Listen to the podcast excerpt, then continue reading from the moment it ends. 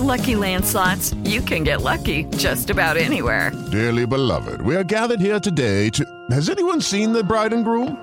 Sorry, sorry, we're here. We were getting lucky in the limo and we lost track of time. No, Lucky Land Casino, with cash prizes that add up quicker than a guest registry. In that case, I pronounce you lucky. Play for free at LuckyLandSlots.com. Daily bonuses are waiting. No purchase necessary. Void were prohibited by law. 18 plus. Terms and conditions apply. See website for details.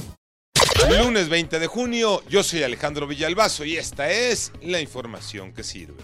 Los empresarios advierten que pronto podría presentarse un desabasto de alimentos, de productos en general. Todo consecuencia del acoso, de la extorsión del crimen organizado.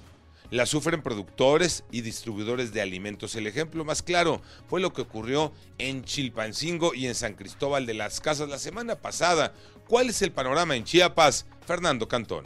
Aunque de manera discreta, algunos alimentos ya han comenzado a escasear en los mercados de Chiapas. Y no porque no lleguen, sino porque tienen tan altos costos que los vendedores ya evitan venderlos.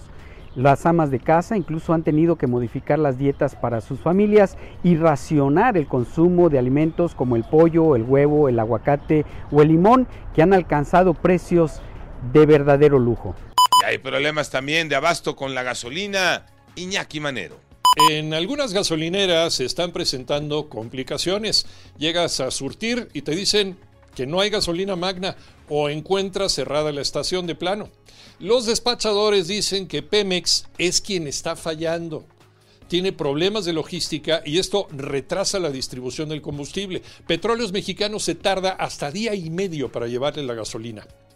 Ojalá no se generalice la falta de gasolina en la capital o en otros estados. Platícanos.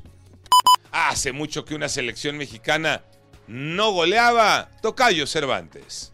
Así es, Tocayo. 8 por 0 ganó la selección sub-20 que dirige Luis Ernesto Pérez a Surinam en el arranque del premundial de la CONCACAF en Honduras, que le permite colocarse como líder del grupo F por arriba de Haití, de Trinidad y Tobago y de Surinam. Precisamente este martes jugarán su segundo encuentro frente a los Trinitarios. Este torneo que otorga boletos para la Copa del Mundo de Indonesia del próximo año y dos lugares para los Juegos Olímpicos de París 2024.